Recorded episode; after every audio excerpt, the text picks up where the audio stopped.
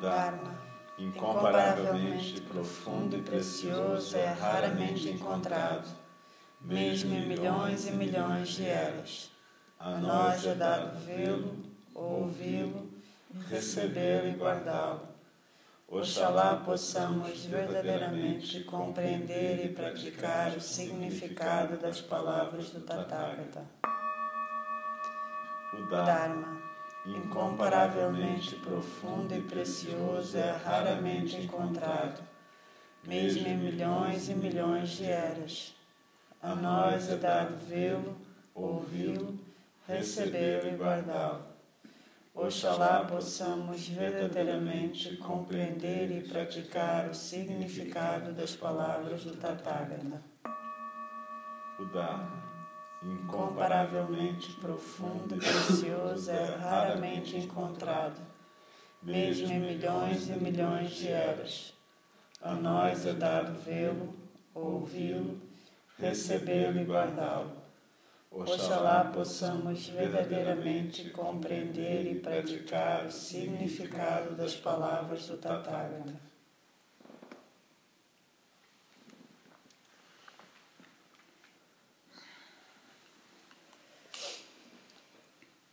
Então, procura reconectar com o seu rara, com a postura do zazen.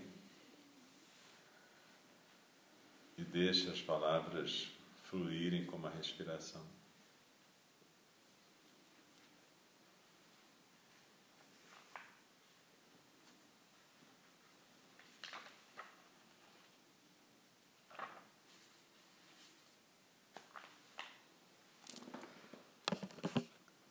Continuamos estudando a obra de Dainin Katagiri Hiroshi, Retornando ao Silêncio. E o subtítulo desse capítulo é exatamente Retornando ao Silêncio. O zazen é a porta certa para entrar no Dharma de Buda. Mas o Dharma de Buda é, na verdade, a vida humana. Assim, esse zazen não é uma prática exclusiva, ela é a prática mais fundamental para todos os seres sencientes. Por exemplo, quando você realmente quer saber quem você é, qual o significado real da vida humana, do sofrimento humano, do prazer humano, do ensinamento de Buda, muito naturalmente você volta ao silêncio. Mesmo que você não queira, você retorna a uma região do não-som. Ela não pode ser explicada, mas nesse silêncio você pode compreender, ainda que apenas de um modo obscuro, a essência daquilo que você quer saber. Seja qual for o tipo de pergunta que você fizer, ou qualquer que seja seu pensamento, você precisa finalmente retornar ao silêncio. Esse silêncio é vasto. Você não sabe o que ele é. Seja qual for o assunto que você queira estudar, você não pode estudá-lo a partir do seu próprio ponto de vista superficial você chegará afinal a uma vastidão semelhante à água da fonte, que brota continuamente da terra. Quanto mais você estudar seriamente alguma coisa, mais compreenderá que todas as coisas são infinitas. De onde provém essa água da fonte? Não do território pequeno, particular de alguém. A água que nasce em seu território é limitada, não é profunda. A natureza original de sua vida ou de seu estudo ou de sua personalidade ou caráter, é a água da fonte que brota da vastidão da terra. É nesse lugar que você precisa se sentar. Há muitas coisas interessantes para fazer no mundo humano. A execução de todas as coisas que lhe for possível fazer mantém você atarefado, produzindo muitos sons. Isso é ótimo, mas você precisa compreender que esses sons vêm do não-som. Se você sempre pensa que o som se origina do som, você fica confuso e perde a direção para a qual deve ir. Você precisa conhecer o não-som, porque ele é a sua natureza. Então, muito naturalmente, você irá querer voltar do não-som e olhar para o seu próprio som particular. Isso é maravilhoso. então você pode conhecê-lo. O zazen é voltar ao não som.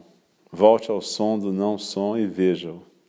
Ele não é apenas o seu limitado território, é uma vastidão de onde sua capacidade, seu conhecimento, sua natureza brotam, assim como a água da fonte flui da terra. Isso é precisamente o zazen. Isso é você. Há muitos tipos de escola e de ensinamento. Se você estuda esses ensinamentos, você pode descobrir algo excelente que foi transmitido de geração a geração. Por que então se enfatiza o zazen como algo mais importante? Todos nós que estamos praticando o ensinamento de Buda no mundo de Buda, em outras palavras, na verdade ou no universo onde você, as árvores, os pássaros e todos os seres sencientes existem, não precisamos discutir a superioridade ou inferioridade do ensinamento. Esse tipo de discussão é ridículo. Eventualmente, você dirá: isso é o melhor, isto é errado. Ao abrigo da bela bandeira da religião, da filosofia, da psicologia, do que quer que seja, nós lutamos. Este é sempre o problema humano. Sabemos que o ensinamento de Buda é profundo. Algumas pessoas acham que o budismo é muito teórico, porque a física moderna está atualmente fornecendo-nos quase que exatamente o mesmo ensinamento ministrado por Buda há 2.500 anos. Quando ouvimos isso, dizemos que o budismo é maravilhoso, mas a questão não é essa. O que importa é ser a prática sincera ou falsa. Isso é algo de que você precisa cuidar agora mesmo, aqui mesmo. Até onde vai a sua sinceridade? Com que sinceridade você pratica? Até onde vai a sua aceitação da prática? Qual o grau da sua determinação? Se você sempre discute essa prática comparando com alguma outra coisa, você jamais encontrará a paz e a tranquilidade espiritual. Na verdade, isso não é ver a vida humana. A genuinidade é agora mesmo, aqui mesmo. Se você faz algo com sinceridade, a isso se chama temporariamente de genuinidade. No momento seguinte, se você faz gachô, uma reverência, com uma sensação de preguiça, ele é falso. A falsidade a genuinidade estão bem no centro do processo da sua prática. Lembre-se disso. Não é importante ficar discutindo quanto seu ensinamento é maravilhoso ou quanto é maravilhosa a doutrina do budismo. A doutrina do budismo, a doutrina do cristianismo, a doutrina da física moderna, a doutrina do que quer que seja, não é outra coisa senão um dedo que aponta para a lua. Sendo assim, o dedo não é importante, o dedo é secundário, mas ainda é importante. Quando você se ocupar do dedo, dê o melhor de si. Sem o dedo, é muito difícil saber onde está a verdade. Por séculos e séculos, consciente ou inconscientemente, os seres humanos têm vivido na dependência de brinquedos. Desde o nascimento, tivemos, nós todos, brinquedos para satisfazer nossos desejos. Ficamos adultos e, mesmo assim, ainda temos brinquedos: máquinas fotográficas, gravadores, videotapes, filosofia, psicologia, religião. Todas as coisas por meio das quais tentamos satisfazer nossos desejos tornam-se um brinquedo. Se usamos o zazen como um brinquedo, ele não é o zazen real, é apenas o zazen de brinquedo. Quando o zazen torna-se um brinquedo, estamos perdidos. Perdemos-nos de vista bem no centro do mundo humano, porque estamos usando o zazen, a filosofia, a psicologia, as máquinas fotográficas, todas as coisas dedicando-nos a essas coisas e em seguida tentando em troca obter alguma coisa delas. A questão é que não devemos ser um brinquedo. Se você trata o zazen como um brinquedo, é você que se torna o brinquedo, não o zazen. Para o zazen é diferente. Se você se torna um brinquedo, também se torna inquieto. Você quer que o brinquedo lhe proporcione cada vez mais coisas. Criamos incessantemente mais brinquedos novos. Olhe para todos os brinquedos que criamos: videogames, aviões, armas, carros. No Japão, há um enorme edifício de 13 andares destinado aos videogames. Imagine 13 andares de videogames. Você pode passar a vida toda ali. Você pode ganhar prêmios como chocolate, cigarro, uísque, o que você quiser. Isso é o Japão. Maravilhoso. E os pais estão se queixando de que não é uma boa educação para as crianças. Mas elas não estão preocupadas. É muito divertido. Elas querem saber por que devem parar de brincar com os brinquedos se seus pais estão fazendo o mesmo. Talvez não brinquem com os videogames, mas usam coisas diferentes e divertem-se muito com os seus jogos. Isso é ridículo, mas já que estamos em uma situação ridícula, estamos no mundo humano. Porém, isso é bom, porque mediante isso podemos descobrir o mundo de Buda. Podemos descobrir o que é importante. Para tanto, temos de saber quanto somos ridículos. Essa é a questão. Através da nossa pele, de nossos músculos e ossos, temos de compreender por que não voltamos ao silêncio e à vastidão da existência onde há muitas fontes de água. Assim, volte ao mundo silencioso. Se eu disser que é por isso que o zazen é importante, então você irá compará-lo às outras práticas. Você começará a discuti-lo. Sempre temos curiosidade em relação à doutrina ou à filosofia do zazen, em vez de fazer zazen. Apenas fazer zazen agora mesmo, aqui mesmo, é infinito. Por fim, se continuamos a falar sobre o zazen, à sombra da bela bandeira da prática ou da doutrina zen, começamos a lutar. Isso é muito comum no mundo humano. Devemos nos interessar pela genuinidade ou pela falsidade da prática. Esse interesse tem a ver com o grau de seriedade com que cuidamos da prática agora mesmo, aqui mesmo. A genuidade altera-se com muita rapidez. Não podemos mantê-la por muito tempo, porque ela e a falsidade são seres sencientes que estão em constante mudança. Você não pode dizer, eu fiz isso, portanto sou uma ótima pessoa, pois no momento seguinte você pode falhar. É por isso que a cada momento, agora mesmo, aqui mesmo, você precisa agir com cuidado. Isso é genuidade com sinceridade. Isso é prática. Como se pode contar com o zazen apenas sentar e não fazer nada para alcançar a iluminação? Essa pergunta é sempre formulada. Ninguém compreende que tipo de zazen é esse, porque sempre estamos à procura do zazen que pode ser utilizado como um brinquedo que nos satisfaça. Se o usamos como um brinquedo, ainda que nos sintamos muito bem com ele, podemos jogá-lo fora com muita facilidade, a qualquer momento. Olhe para a sociedade moderna. Sempre jogamos as coisas fora e então temos de criar novas coisas, novos brinquedos para substituir aqueles que jogamos fora. Todos os seres sencientes estão sendo usados como brinquedos. A fé verdadeira é a completa confiança, que significa aceitar o silêncio. E no silêncio, todas as coisas tornam-se zero. Quando você volta ao mundo do silêncio, tudo se torna não pessoal, nenhuma pessoa, nenhum som. Assim volte, torne-se zero e haverá uma paz maravilhosa. Isso é o mundo do silêncio. Ainda que você diga eu sou, o eu está sumindo até desaparecer. Se penso estou muito bem, isso está produzindo um som. Por fim eu pergunto: o que estou fazendo aqui? Nada. Se tento saber quem sou, preciso por fim voltar ao silêncio. Um célebre mestre zen chamado Roshi Sawaki, Kodo Sawaki Roshi, professor do nosso professor Tokuda Roshi, sempre nos ensinava que tudo o que precisamos fazer é apenas sentar com o manto e a cabeça raspada. Isso é tudo. Eu não compreendia isso. Esse mestre zen não tinha nenhuma instrução. Não tinha nenhum templo, não tinha nenhuma posição social, nem pertencia a uma classe social privilegiada.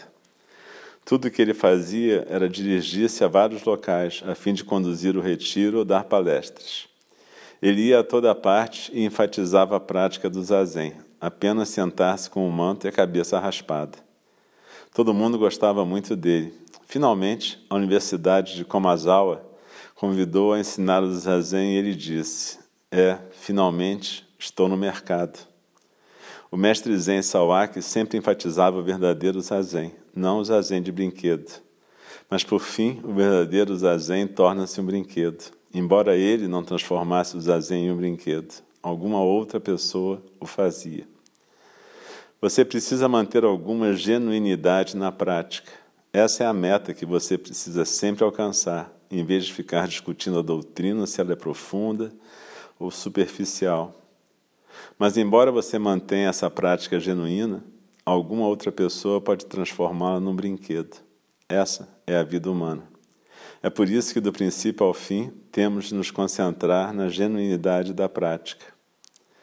Tudo o que precisamos fazer é apenas sentar, apenas voltar ao mundo do silêncio e à vastidão da existência. Trata-se apenas de sentar. Ainda que você não compreenda, isso é zazen. Então, quando você volta, a total confiança, porque você está em silêncio. Isso se chama fé verdadeira. Fé não significa crença. Você não pode acreditar em nada. Fé verdadeira significa que você deve estar presente, impregnado do silêncio e da vastidão da existência. Essa fé chama-se confiança. Então, quando você realmente sente algo mediante essa prática, temporariamente nós a chamamos de fé. Entrar nesse reino de fé é zazen. Zazen não é um método. Se você pensar desse modo, o zazen torna-se um brinquedo. Se você vai utilizar o zazen como brinquedo, não é necessário fazê-lo. Há muitos outros brinquedos bem melhores. Os que não têm fé não aceitarão o zazen, por mais instruídos que sejam. Se você não confia nesse silêncio, na vastidão da existência, se você não mergulha nesse reino, como pode confiar em si mesmo? Como pode confiar nos outros? Como pode lidar com a vida humana? Não importa quanto você tenta estudar os sutras ou o Zen, você nunca compreenderá. Ainda que você diga compreendi, essa compreensão não é compreensão. Sem essa confiança, você não compreende. Se você quer compreender os sutras ou o ensinamento de Buda, não como brinquedos, mas como um dedo apontando para a lua, com toda sinceridade, salte para o silêncio e para a vastidão da existência. Permita que o ensinamento realmente penetre em sua pele, em seus músculos, em seus ossos. Então você poderá obter uma vaga ideia de onde está a lua real, do que é a lua real.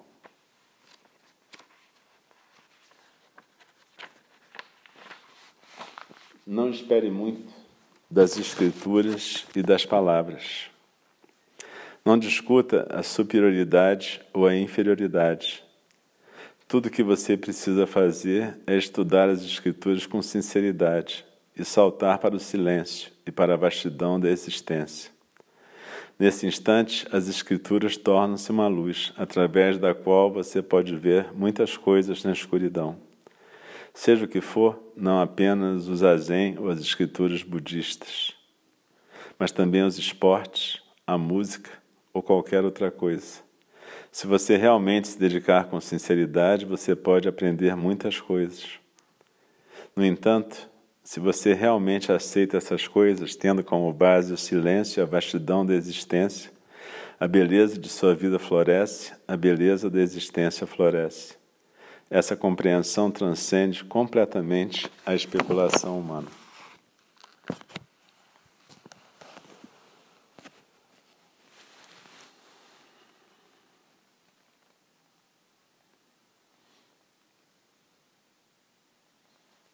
Dainin Katagiri Roshi cita aqui Kodo Sawaki Roshi, que era um professor muito interessante, professor de Tokuda Roshi, nosso mestre. E ele tinha esse nome de Kodo sem casa, porque ele nunca quis ter um, uma casa ou um templo. Mas, como ele mesmo disse, em algum momento o mercado conseguiu se apropriar dele e tentar transformar o zazen dele em mais um brinquedo, mais um método a ser oferecido nessa perpétua roda de métodos e de objetos para a gente devorar no nosso consumo. Esse retorno ao silêncio é muito complicado, porque frequentemente a gente tem a sensação, enquanto ego, que se a gente não estiver falando, celebrando, comentando, a gente não está aproveitando. Mas é possível que a gente se lembre, talvez, dos momentos mais vitais e importantes da nossa vida e provavelmente eles foram desfrutados pelo menos em algum momento de silêncio. Aqueles momentos em que até falar atrapalha. Foram só realmente vivências. Vivências profundas e, às vezes, um minuto depois você já virou comentarista da vivência.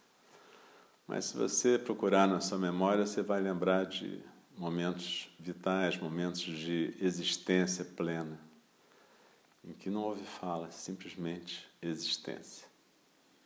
Esse retorno ao silêncio, esse retorno para a nossa casa se faz através do zazen. Não é que falar seja intrinsecamente ruim, ou cantar, ou qualquer outro tipo de som. A questão é que se a gente não tiver intimidade com o não som, qualquer tipo de fala, canto ou coisa que a gente puder emitir vai ser só um balbucio infantil, na verdade. Vai ser só uma busca de mais um brinquedo. Ou de reconhecimento, ou da sensação gostosa de vínculo, de ter alguém que olha para a gente, a gente olha, a gente se reconhece, a gente se sente momentaneamente feliz. Se isso funcionasse, o mundo ia ser maravilhoso, porque isso é que a gente faz o tempo todo. E o tempo todo a gente se decepciona e se entristece, porque o funcionamento desse brinquedo é super temporário.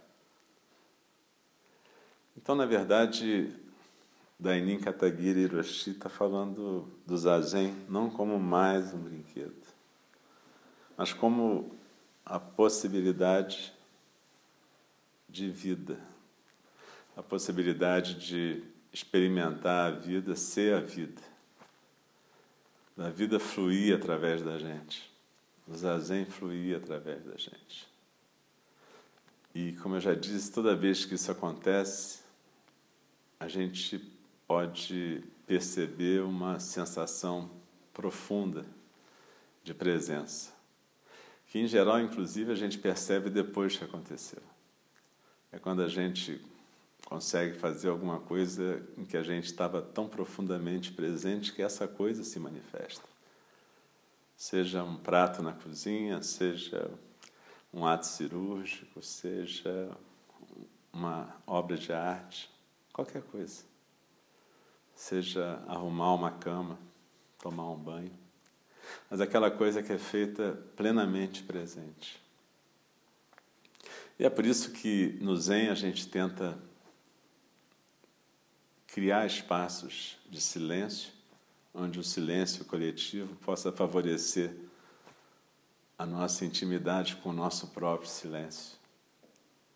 Então a gente fica em silêncio na comida e a gente pode desfrutar da excelente comida que a gente vem desfrutando, como um momento de vida plena a gente pode ser essa comida excelente, a gente pode ser esse ato de cozinhar excelente, essa doação de amor, e a gente pode ser a própria comida.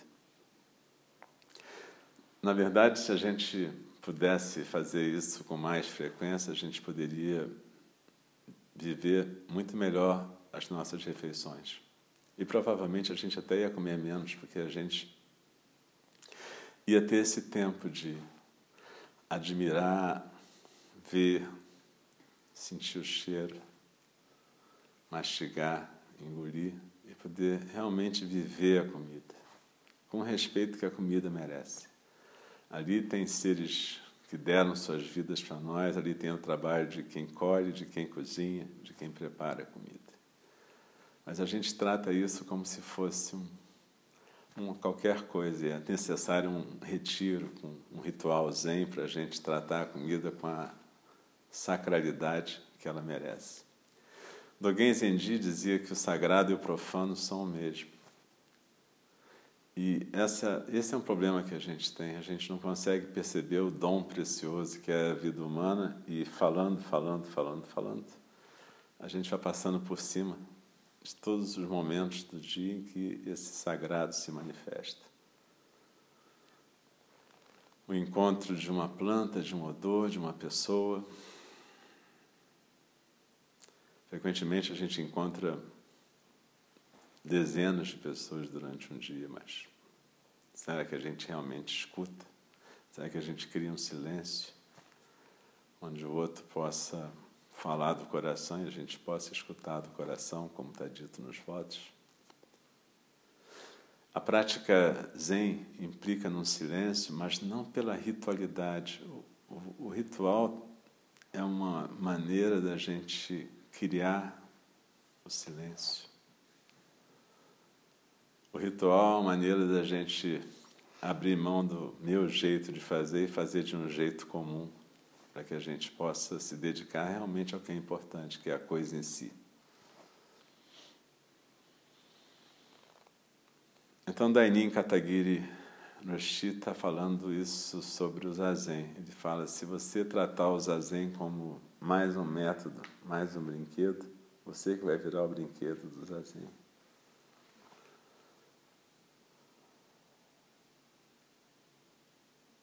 E essa fé, essa confiança que ele fala é importante. É sentar, sentar com afinco e persistência suficiente para em algum momento o zazen se fazer através de você. Mesmo que pareça que isso nunca vai acontecer. Mesmo que você cochile, durma, seu pensamento vagueie. Mesmo que você faça zazen pensando na morte da bezerra. Mas em alguns segundos, de repente, alguma outra coisa vai se manifestar e vai deixar um perfume na sua existência.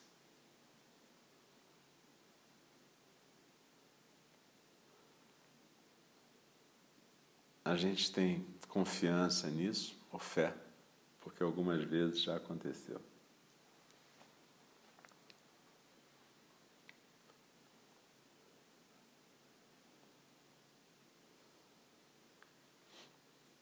Então, o Buda ofereceu para a gente vários meios habilidosos para a gente poder se aproximar do Zazen.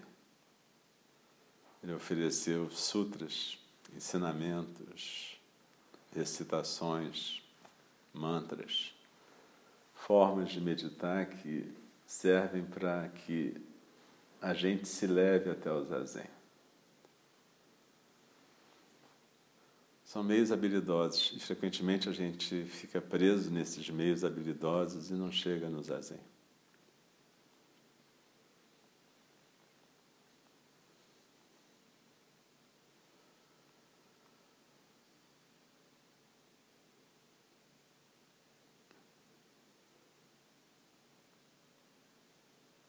A questão para o Buda é que a natureza búdica se manifesta a cada momento nesse mundo. E a gente, estando distraído com a gente mesmo, não percebe isso. A gente nem percebe que a gente mesmo é uma manifestação da natureza búdica.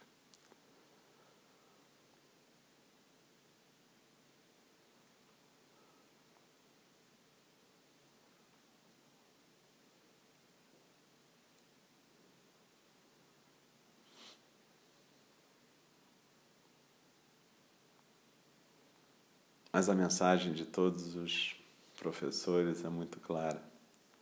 Senta, pratica. Não fica tão preocupado em conhecer milhares de professores e milhares de textos e doutrinas. O próprio Buda falou: senta e experimenta.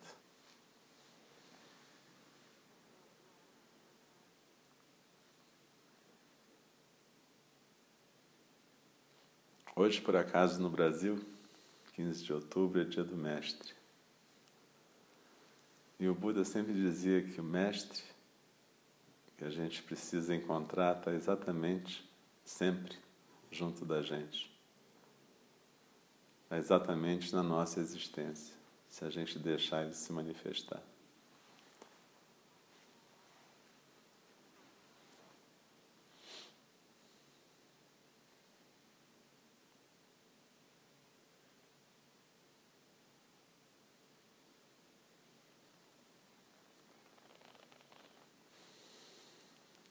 Então é simplesmente isso. Senta, se aquieta algumas vezes por dia. respira. Usa já o que você já sabe para poder chegar na beira desse abismo e simplesmente se jogar, sem se preocupar com o resultado. Usa o que você precisar usar. Meditação na respiração, chamata, vipassana, koan, visualização, tanto faz. Mas em algum momento você vai chegar no zazen.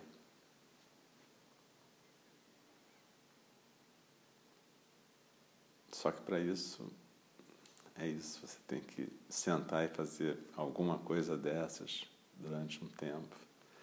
Transformar cada momento da sua vida em zazen, cozinhar com esse amor e essa dedicação que a gente tem visto aqui.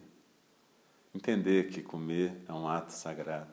Entender que quando você vive sozinho, mesmo assim, você pode transformar o fazer a sua refeição e o comer a sua refeição em momentos de zazen. Isso vai transformar a sua vida.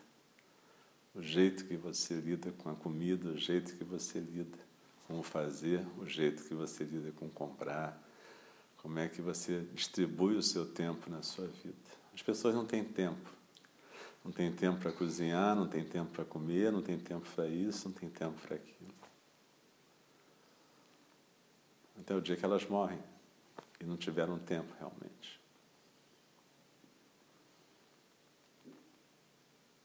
Então procura organizar a sua vida para que ela possa manifestar o sagrado, o divino, o maravilhoso que existe nela já.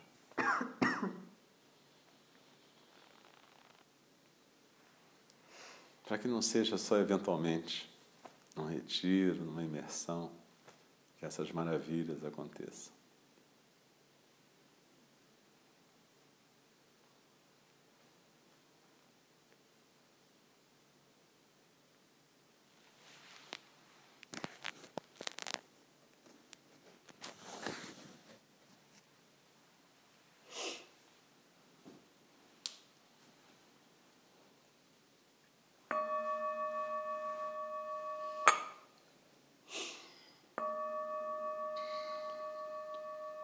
As criações são inumeráveis, faço voto de libertá-las. As ilusões são inexauríveis, faço voto de transformá-las. A realidade é ilimitada faço voto de percebê-la. O caminho do despertar é insuperável. Faço voto de corporificá-lo. As criações são inumeráveis. Faço voto de libertá-las. As ilusões são inexauríveis, faço voto de transformá-las. A realidade é ilimitada, faço voto de percebê-la. O caminho do despertar é insuperável faço voto de corporificá-lo. As criações são inumeráveis, faço voto de libertá-las. As ilusões são inexauríveis, faço voto de transformá-las.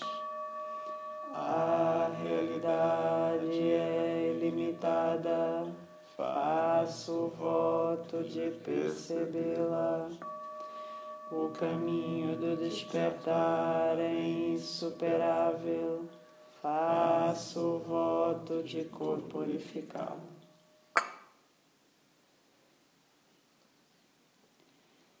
Deixe-me respeitosamente lembrá-los a questão de vida e morte é de importância suprema. O tempo passa e a oportunidade é perdida. Vamos despertar, despertar, prestem atenção. Não desperdice sua vida.